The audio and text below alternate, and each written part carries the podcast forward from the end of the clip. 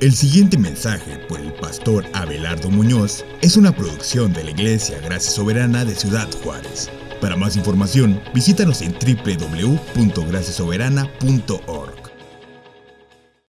Vamos a leer del versículo 6 hasta el 15 de Segunda de Tesalonicenses, capítulo 3. Y voy a leer, esto está en la página 1220 de la Nueva Biblia de las Américas. Ahora bien, hermanos, les mandamos en el nombre de nuestro Señor Jesucristo que se aparten de todo hermano que ande desordenadamente y no según la doctrina que ustedes recibieron de nosotros. Pues ustedes mismos saben cómo deben seguir nuestro ejemplo, porque no obramos de manera indisciplinada entre ustedes, ni comimos de balde el pan de nadie sino que con dificultad y fatiga trabajamos día y noche a fin de no ser carga a ninguno de ustedes. No porque no tengamos derecho a ello, sino para ofrecernos como modelo a ustedes a fin de que sigan nuestro ejemplo. Porque aun cuando estábamos con ustedes les ordenábamos esto, si alguien no quiere trabajar, que tampoco coma. Porque oímos que algunos entre ustedes andan desordenadamente sin trabajar pero andan metiéndose en todo. A tales personas les ordenamos y exhortamos en el Señor Jesucristo que trabajando tranquilamente coman su propio pan. Pero ustedes, hermanos, no se cansen de hacer el bien. Y si alguien no obedece nuestra enseñanza en esta carta, señalen al tal y no se asocien con él para que se avergüence. Sin embargo, no lo tengan por enemigo, sino amonéstenlo como a un hermano.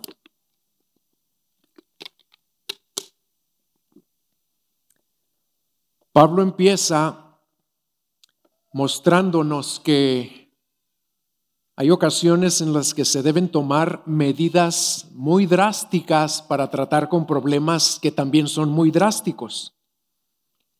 Y este pasaje empieza con una instrucción precisa que, que Dios les da por medio de Pablo a los tesalonicenses en este versículo 6. Les dice, ahora bien hermanos, les mandamos en el nombre de nuestro Señor Jesucristo que se aparten de todo hermano que ande desordenadamente y no según la doctrina que ustedes recibieron de nosotros. Y lo primero que debemos notar es que lo que Dios les comunica aquí no es una sugerencia, no es, un, no es algo opcional que la iglesia podía decidir hacer o no hacer. Es un claro mandamiento de parte de Dios por medio del apóstol Pablo. Por eso dice, les mandamos. Y este verbo mandar se usa en aquellos textos en donde una persona con autoridad da órdenes, como lo hizo muchas veces el Señor Jesucristo. Les voy a dar un ejemplo, no lo abran. Por ejemplo, en Lucas 8:29 dice que él mandaba al espíritu inmundo que saliera de un hombre. Y en nuestro pasaje, aquí en el versículo 6, la autoridad detrás del mandamiento no es la autoridad propia del apóstol Pablo, sino más bien la autoridad del Señor Jesucristo mismo. Y por eso Pablo les escribe y dice, les mandamos en el nombre de nuestro Señor Jesucristo. Y recuerden, que ese nombre es el nombre sobre todo nombre, el nombre ante el cual toda rodilla se doblará y toda lengua confesará que Jesucristo es Señor. Pablo ya les había aclarado esto en el versículo 2 del capítulo 4 de la primera carta. Fíjense lo que les había dicho ahí. Pues ustedes saben qué preceptos les dimos por autoridad del Señor Jesús. Cuando cualquier apóstol, hermano, y esto lo, debemos, lo tenemos que recordar siempre que leamos el Nuevo Testamento, que nunca se nos olvide, cuando leamos que cualquier autor o apóstol en el Nuevo Testamento da un mandato, da una orden, no viene de él, viene de Jesucristo mismo. Y el apóstol o el autor, sea quien sea, sea Pablo o Juan o Mateo o cualquiera de los otros, Pedro, Santiago, que escribieron cartas del Nuevo Testamento, ellos están escribiendo dirigidos por el Espíritu Santo, que es Dios. Y tal vez el Espíritu Santo consideró necesario dirigir a Pablo a usar un lenguaje tan preciso y tan impregnado de autoridad porque este mandamiento que les estaba dando era muy drástico, era algo muy severo. Les estaba ordenando a todos en la congregación que se aparten de todo hermano que ande desordenadamente y no según la doctrina que habían recibido de los apóstoles. Lo que les está mandando es que no tengan comunión o relación social con aquellos miembros de la iglesia que eran hermanos o hermanas en la fe, pero que andaban desordenadamente, que vivían de una manera contraria a lo que Dios les había mandado por medio de los apóstoles. Esas personas estaban viviendo en abierta rebelión a Dios, en franca desobediencia a alguna enseñanza o a un mandamiento dado por Dios para que se obedezca. Y como veremos en unos momentos, el resto de este pasaje nos aclara que a las personas que Pablo se refiere específicamente, esos hermanos o hermanas de los que el resto de la iglesia se debían apartar, eran aquellos miembros que persistían en vivir como ociosos, sin querer trabajar para ganarse su pan diario, lo cual es la voluntad de Dios. Y aunque a primera vista este mandamiento nos puede parecer muy drástico, muy duro, muy exagerado, en realidad no lo es, hermanos. ¿Y saben por qué? Porque es congruente, es apropiado para tratar con ese pecado y con sus también muy drásticas implicaciones. Y les voy a decir cuál es la principal implicación de alguien que vive en esa desobediencia y que no quiere trabajar. Los ociosos vivían de una manera contraria al orden establecido por Dios para el ser humano cuando lo creó a su imagen y semejanza. Y para que entendamos bien esto, les voy a explicar algo que muchos cristianos no entienden. Por alguna razón, muchos cristianos están confundidos en cuanto a cómo deben considerar el trabajo.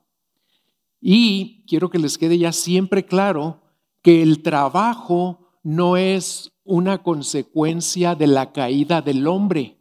No es algo malo que vino después de que Adán y Eva pecaron. No, el trabajo siempre ha sido y es y continuará siendo parte del diseño perfecto de Dios para la humanidad. Y se los voy a demostrar con la palabra de Dios. Vamos primero a un pasaje de antes de la caída, cuando Dios le dijo al hombre cuál era su propósito en cuanto al trabajo. Esto está en Génesis 2, versículo 15. Fíjense bien, es un pasaje que ocurre cuando todavía no había pecado. Todo era perfecto ahí en, el jardín del Edén cuando Dios le dijo esto a Adán en Génesis 2.15. El Señor Dios, dice ahí, tomó al hombre y lo puso en el huerto del Edén. ¿Para qué? Para que lo cultivara y lo cuidara. Y no había pecado, todo era perfecto. Pero ¿cuál era el plan de Dios para el hombre creado a su imagen y semejanza? Que el hombre se dedicara a trabajar cuidando y cultivando el huerto del Edén. El diseño perfecto de Dios para la humanidad incluía el trabajo. Ahora vamos a ver un pasaje en el siguiente capítulo de Génesis que ocurre después de la caída después de que el pecado entró a esta tierra. Y cuando el pecado ya había arruinado algunos aspectos, aunque no todos, del plan original de Dios para la humanidad. Vamos a leer ahora Génesis 3:23. Ahí dice, y el Señor Dios lo echó del huerto del Edén, al hombre, a Adán y a Eva, para que labrara la tierra de la cual fue tomado ¿Para qué? para que labrara. El plan de Dios no cambió. Antes de la caída, el hombre fue diseñado para trabajar. Después de la caída, Dios le repite al hombre, tú vas a seguir trabajando, labrando la tierra de la cual fuiste tomado. Y no cambió el plan, no cambió el diseño, no cambió el propósito de Dios para el hombre. ¿Saben qué fue lo único que cambió? Cambiaron las condiciones en las cuales el hombre ahora iba a trabajar. ¿Por qué? Porque como resultado de la caída, la tierra fue maldecida y se hizo más difícil el trabajo del hombre.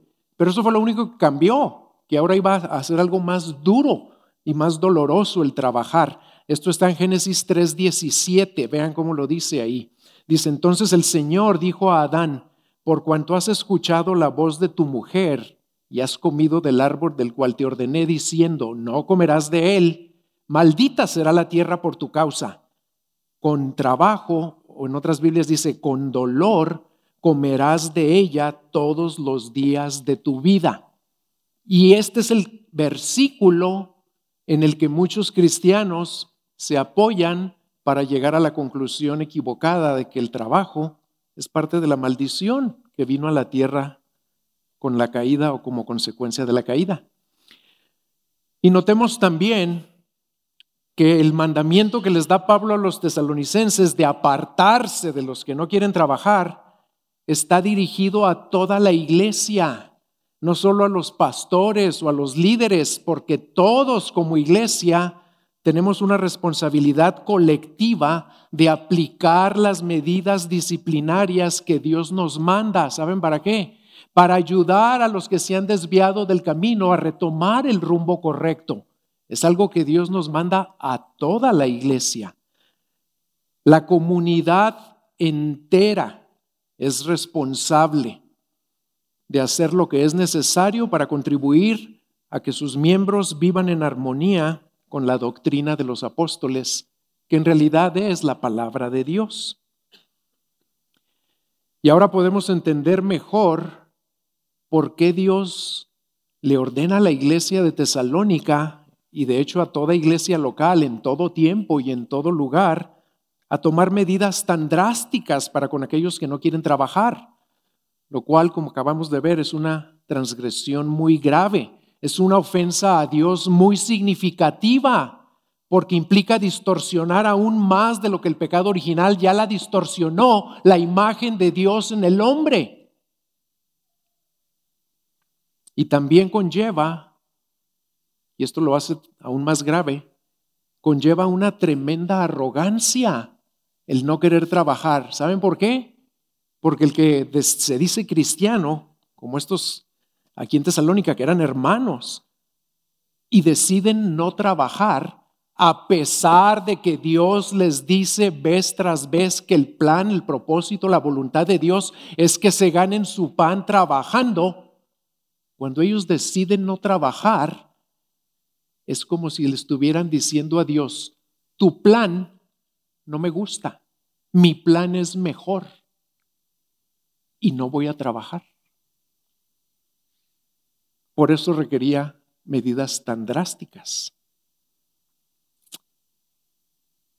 Yo les pregunto, hermanos, ¿cuál es tu postura o tu actitud hacia el trabajo en general y hacia tu actual ocupación en particular? ¿Ves tu trabajo realmente y todo lo que conlleva como una bendición de Dios? Porque es parte de un plan perfecto que viene de un Dios perfecto y que te ama con amor perfecto. Así debemos ver el trabajo. O lo ves solo desde una perspectiva terrenal y lo consideras como una monserga que hay que soportar y que hay que tratar de evitar lo más que se pueda. Que Dios nos ayude a verlo siempre como lo que es. Una muestra de la sabiduría de Dios para nuestras vidas. Y luego Pablo procede en los siguientes versículos del 7 al 10 a mostrarnos que hay unos factores adicionales que aumentaban la gravedad de este problema. Ahí nos ayuda Pablo a entender por qué este asunto de los ociosos era un problema tan grave.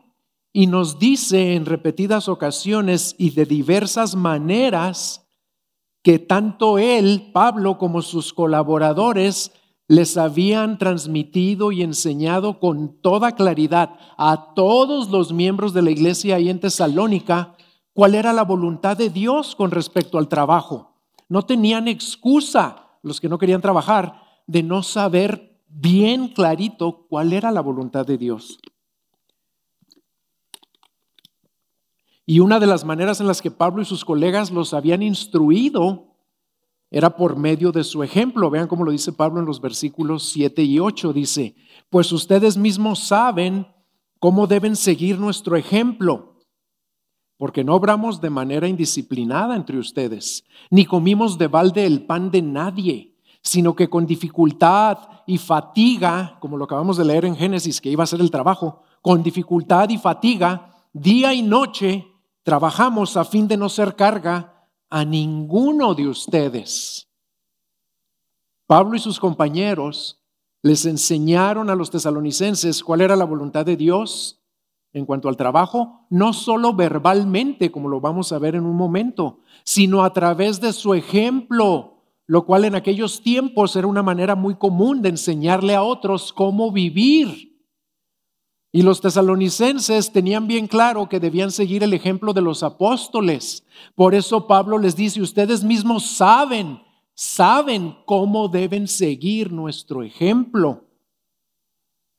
El ejemplo que debían imitar era no ser indisciplinados, no vivir de una manera desordenada. Y esa palabra se usaba para describir a aquellos que no querían cumplir con sus obligaciones.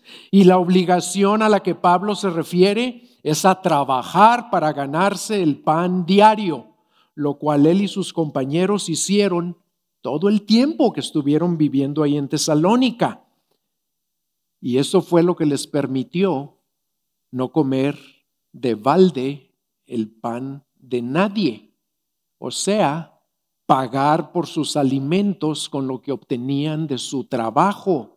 La nueva versión internacional lo dice así, dice, nosotros no vivimos como ociosos entre ustedes, ni comimos el pan de nadie sin pagarlo. ¿Por qué? Pues porque trabajaban para pagar por lo que comían.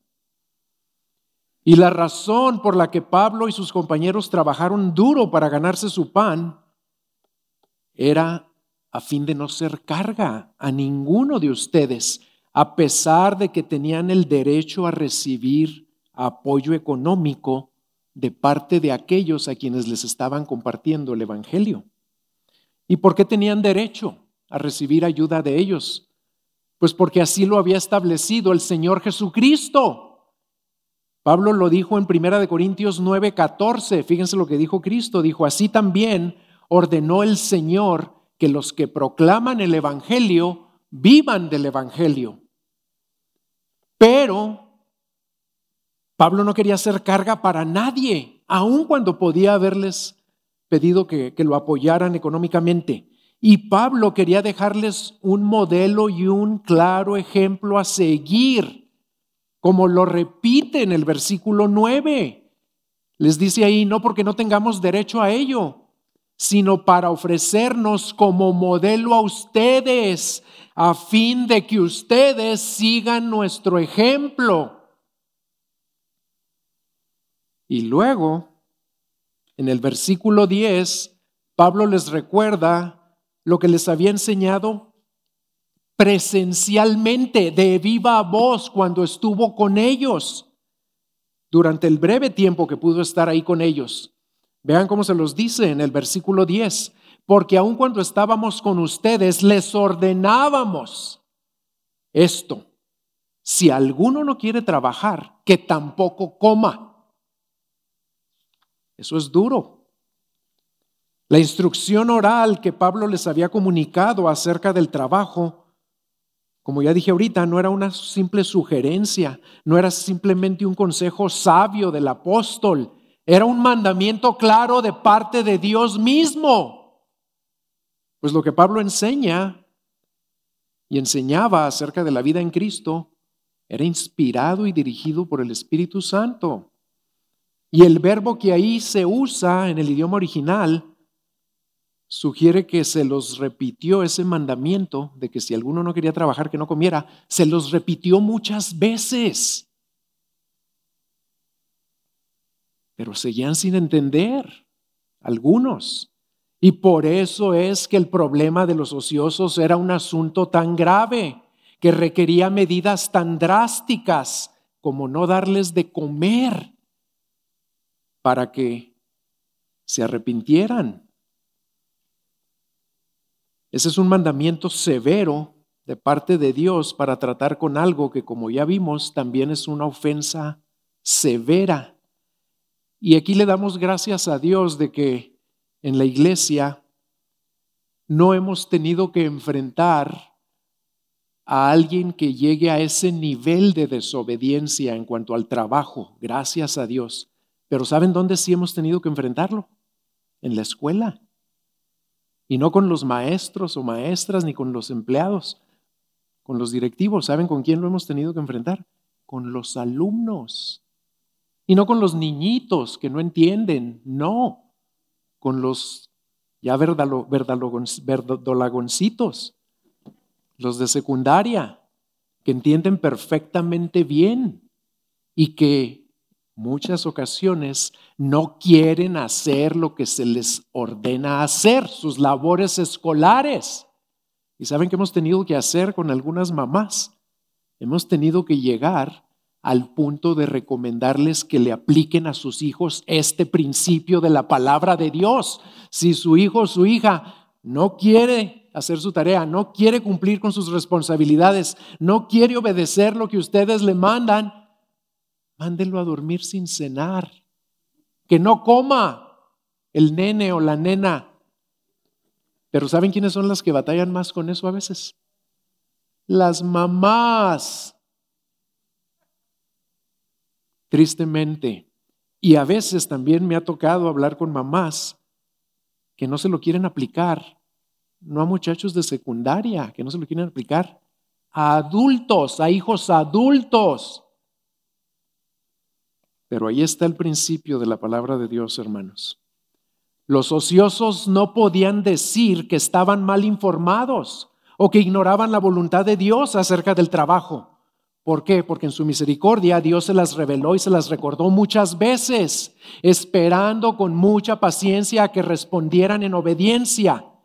Vean todas las maneras en las que Dios, por medio de sus siervos fieles, como Pablo y sus compañeros, les enseñó y, les recordó que debían trabajar para ganarse su pan.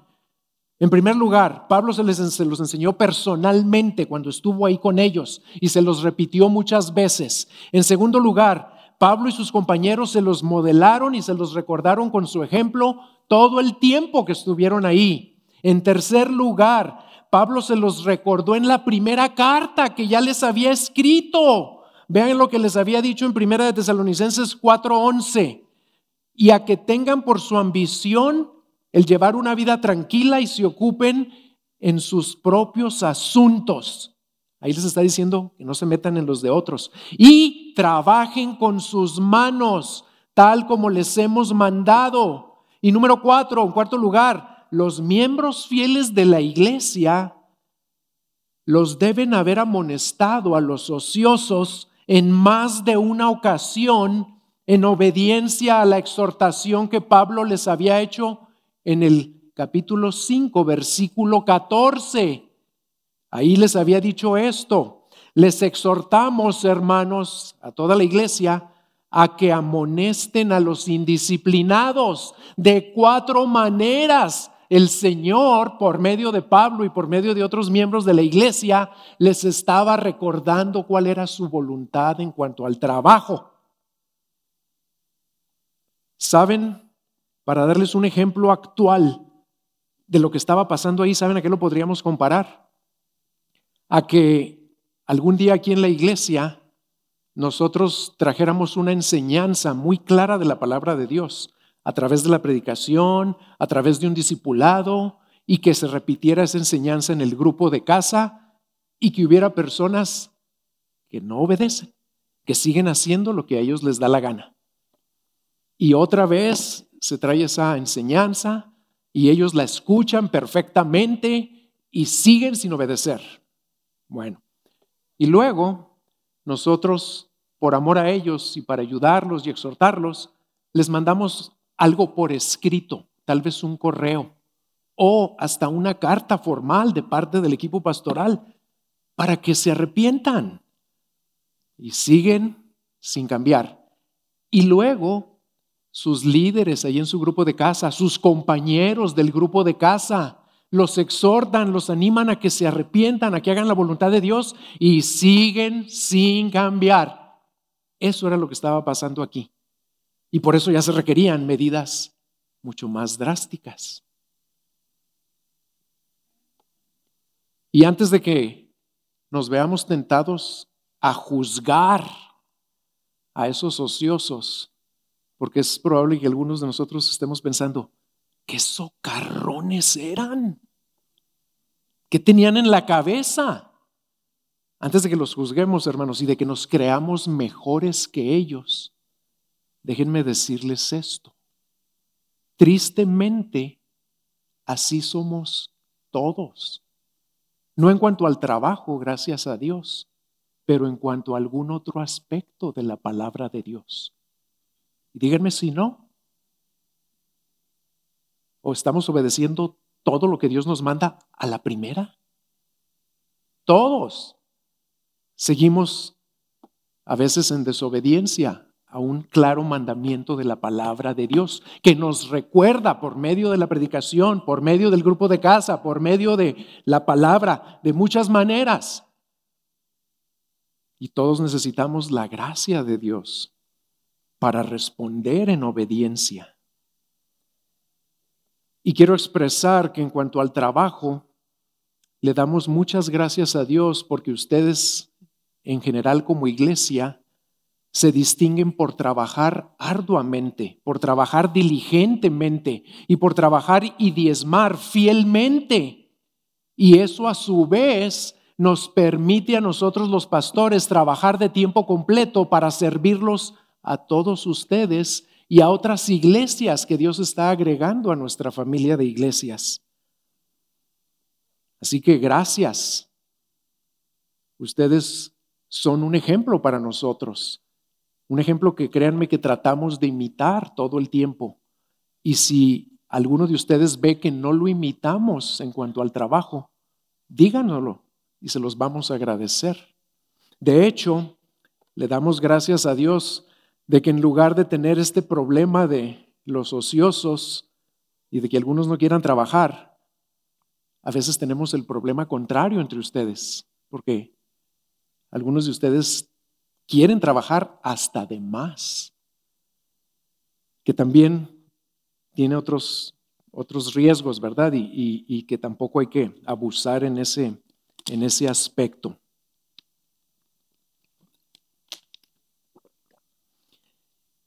Pero a pesar de todo esto y de esas cuatro maneras en las que Dios les recordaba y los exhortaba y los instaba a que se pusieran a chambear, los ociosos seguían aferrados a no querer trabajar. Y vean que dice Pablo ahí en el versículo 11. Dice, porque oímos que algunos entre ustedes andan desordenadamente sin trabajar, pero metiéndose en todo. Aunque eran solo algunos de los miembros de la iglesia, y no eran todos, no eran la mayoría, esos algunos eran personas acostumbradas o acostumbrándose a ser parásitos, a ser metiches, holgazanes, pelafustanes, zánganos. Qué feo se oye, ¿verdad? Pero eso eran. La nueva versión internacional expresa este versículo de una manera más clara y elocuente. Vean cómo lo dice. Dice, nos hemos enterado de que entre ustedes hay algunos que andan de vagos sin trabajar en nada y que solo se ocupan de lo que no les importa. Y aquí quiero destacar que lo más probable es que esos ociosos no eran personas que se pasaban todo el día tirados en un sillón, jugando a videojuegos o viendo deportes o series de televisión. No. Más bien, es probable, escuchen bien, es probable que pudieran ser personas activas, que se ocupaban en muchas cosas, pero no hacían lo que tenían que hacer, que era ocuparse en trabajar en algo productivo para ganarse su sustento. ¿Y saben cuál es la implicación de esto? Que podemos llegar a ser ociosos aún si estamos muy activos o muy ocupados en cosas que no tenemos que ocuparnos. Y aquí les recuerdo que la pereza no solo es no hacer nada, la pereza es no hacer lo que debo hacer cuando lo tengo que hacer. Y que Dios nos ayude a examinarnos para ver si no habrá algún área de nuestras vidas en la que también estamos siendo ociosos. Y al ver que continuaban en esa franca rebelión, o desobediencia, en el versículo 12, Dios mismo, por medio de Pablo, les habla directamente a esos ociosos y les repite el mismo mandamiento que de seguro ya habían escuchado muchas veces. Vean el versículo 12, a tales personas les ordenamos y exhortamos en el Señor Jesucristo que trabajando tranquilamente coman su propio pan. Pablo usa estos dos verbos para resaltar la autoridad que está detrás de la exhortación y la necesidad de responder en obediencia. Guiado por el Espíritu Santo, Pablo expresó esta, esta, exhortación a los desordenados de la manera más fuerte posible. No lo podía expresar de una manera más enfática. ¿Por qué? Porque la autoridad detrás de la exhortación es la autoridad del Señor Jesucristo mismo. Ignorar esta exhortación no sería simplemente un rechazo de la autoridad apostólica de Pablo, sería un rechazo de la autoridad de Jesucristo mismo. Y sería un claro ejemplo de lo que Pablo ya les había escrito en la primera carta, capítulo 4, versículo 8. Escuchen, por tanto, el que rechaza esto no rechaza a un hombre, sino al Dios que les da a ustedes su Espíritu Santo.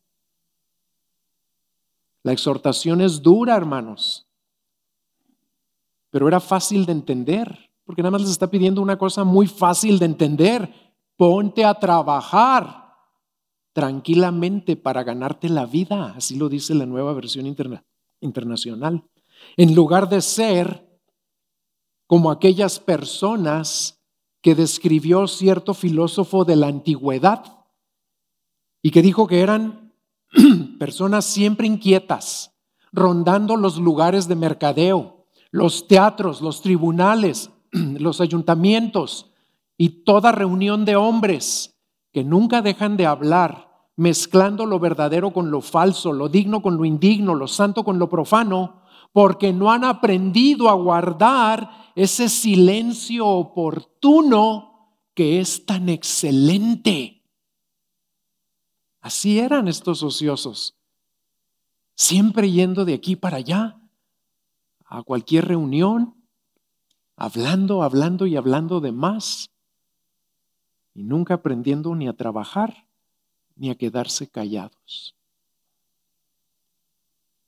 Y en lugar de vivir así, Dios nos llama a todos los cristianos a trabajar y a trabajar tranquilamente, sin meternos en lo que no nos importa. Y ahora les pregunto, ¿estamos trabajando de manera diligente y responsable para obtener nuestro sustento y el de nuestra familia, para no ser una carga para nadie y para ser un ejemplo digno de imitar? Porque si eres cristiano, te aseguro que en tu trabajo, los no cristianos te observan para ver cómo trabajas. Y recuerden que los que por su gracia somos discípulos de Cristo, no trabajamos primordialmente para nuestros jefes o superiores, sino para nuestro Señor, como se nos dice en Efesios 6, 5 y 6. Siervos o empleados obedezcan a sus amos o a sus jefes en la tierra con temor y temblor, con la sinceridad de su corazón como a Cristo, no para ser vistos como los barberos, ¿verdad? Como los que quieren agradar a los hombres, sino como siervos de Cristo, haciendo la voluntad de corazón, la voluntad de Dios. Esta verdad debe determinar y debe gobernar nuestra actitud hacia el trabajo y nuestra manera de trabajar todo el tiempo, siempre, en cualquier trabajo que tengamos que hacer. Aún el trabajo que en nuestra opinión es el más difícil de este mundo, que es el de las amas de casa que tienen hijos pequeños. Ustedes son nuestras heroínas. Todo trabajo es para el Señor, no para los hombres. ¿Qué tan dispuestos estamos a dejar de ocuparnos? Pregúntense esto, ¿qué tan dispuesto estás a dejar de ocuparte en cosas o actividades que no te incumben o que no son una manera digna y productiva de trabajar para ganarte tu pan. ¿Estás dispuesto a exhortar a hermanos en la fe o a seres queridos que no quieren trabajar y a exhortarlos como se nos manda en la palabra de Dios hasta el grado de negarles el pan por su propio bien? Y en la última sección de este pasaje, Pablo deja de hablarles a los ociosos y de nuevo se dirige a la iglesia. Les habla a aquellos que no habían sido infectados con el virus de la pachorra, a los que sí trabajaban para ganarse su pan diario, y después de animarlos en el versículo 13, a que no se cansen de hacer el bien, en el 14 les repite la drástica medida que deben aplicar para con los ociosos y que es el mismo mandamiento con el que había empezado este pasaje en el versículo 6, pero aquí le agrega algunas cosas. Vean cómo dice el 14. Y si alguien no obedece nuestra enseñanza en esta carta, señalen al tal y no se asocien con él para que se avergüence. La necesidad de aplicarles esta disciplina a los, a los ociosos, que nos quede claro, hermanos, es una disciplina difícil, dura, pero la necesidad de aplicársela surge no de una ofensa trivial cometida en privado, sino de una desobediencia pública, deliberada, persistente a la clarísima instrucción apostólica, o sea, a la voluntad de Dios. Los ociosos estaban rechazando el mandamiento de Dios acerca del trabajo que Dios les dio por medio de sus mensajeros. ¿Y cómo se los había dado? De viva voz, personalmente, por medio de su ejemplo, por escrito en la primera carta y al ser amonestados. Y no importa cómo se los daba, seguían rechazando lo que Dios les mandaba. Por lo tanto, como los ociosos estaban aferrados a no obedecer el mandato de Dios, Pablo, guiado por el Espíritu Santo, le ordena al resto de la iglesia tomar medidas muy drásticas y les dice dos cosas específicas. Primero, la iglesia debe señalar a tales personas. La nueva versión internacional dice debe denunciarlos públicamente.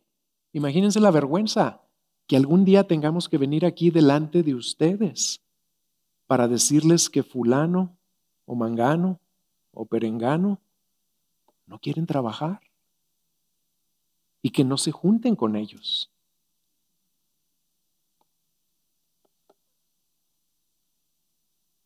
Y Hay ocasiones en las que la Biblia nos manda a apartarnos de ciertos hermanos para no ser contaminados por ellos. Por ejemplo, si en, en Primera de Corintios capítulo 5 dice que no, que no te asocies con los borrachos, con, con los inmorales, con los eh, estafadores. ¿Por qué? Porque te, te van a afectar. ¿Qué, qué vas a, ¿De qué vas a platicar con un borracho? Ellos platican muy a gusto, ¿verdad? Pero tú de qué le vas a platicar? Y de lo que platiques no te va a hacer caso de nada. Entonces, este no es un caso de esos en el que Dios nos pide apartarnos de ellos para no ser contaminados o para no perder nuestro tiempo. Más bien aquí nos pide apartarnos de ellos porque esa medida, esa disciplina tiene un propósito redentivo, constructivo. No es para humillarlos, sino para que se avergüencen y que esa vergüenza los mueva al arrepentimiento y a ser restaurados a la vida de la iglesia. En otras palabras, no es con el fin de excluirlos, sino con el fin de volverlos a incluir.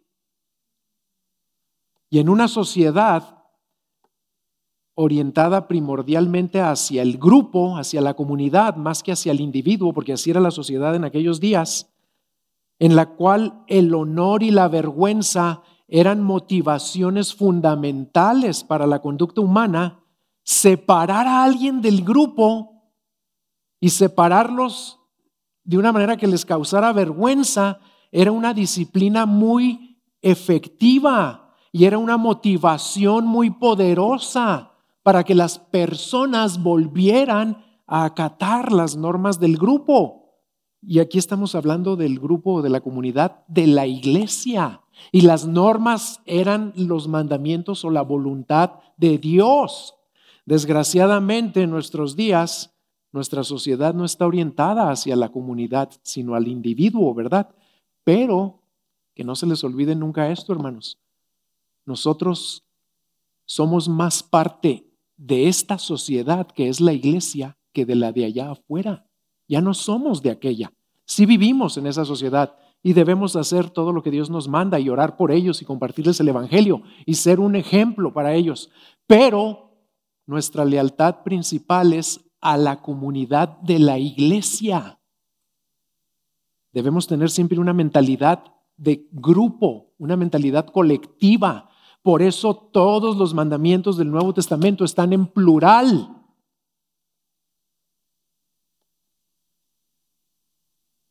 Y no perdamos de vista que por drásticas y dolorosas que estas medidas disciplinarias nos pueden parecer, lo cierto es que son muestras, son evidencias del amor y del cuidado de Dios para con aquellos de sus hijos que están pasando por periodos de rebelión. Vean cómo lo dice Proverbios 3, 11 y 12. Dice, Hijo mío, no rechaces la disciplina del Señor, ni aborrezcas su reprensión. ¿Por qué? Porque el Señor ama a quien reprende o disciplina como un padre al hijo en quien se deleita esto que Pablo está mandando aquí y que en realidad viene de Dios, era una evidencia de amor, era una muestra del cuidado de Dios para con esas personas, para que se arrepintieran. Y Pablo concluye este pasaje, y con esto termino, con una solemne advertencia. Le advierte a la iglesia cuál es la manera o el espíritu o la actitud con la que debe aplicarle esta disciplina a los ociosos. Y les dice, no lo hagan con una actitud hostil, sino con gentileza. Y les manda esto en el versículo 15. Sin embargo, dice, lo van a señalar, se van a apartar de él, no se van a juntar con él como si no estuviera pasando nada. Sin embargo, no lo tengan por enemigo sino amonéstenlo como a un hermano. La persona ociosa de la cual nos debemos apartar no es ni nuestro enemigo ni enemigo de Dios. Al contrario, sigue siendo hijo de Dios y miembro de su familia y por lo tanto sigue siendo nuestro hermano. Y si se nos llama a amonestarlo, eso implica que aunque no nos juntaremos con él, seguiremos teniendo algún tipo de contacto, no para ver el fútbol, ni para una carne asada, pero algún contacto, tal vez no lo encontramos en la tienda o puede venir a la iglesia, pero lo único que vamos a decirle es, hermano, vuelve al camino del Señor, ponte a trabajar para ganarte tu pan. Y siempre lo debemos hacer como se nos manda en Gálatas, en Gálatas 6.1, en un espíritu de mansedumbre, mirándote a ti mismo, no sea que tú también seas tentado. Esperamos que este mensaje te haya sido de edificación. Puedes compartir este y otros recursos en www.graciasoberana.org. No olvides mantenerte en contacto por medio de nuestra página de Facebook.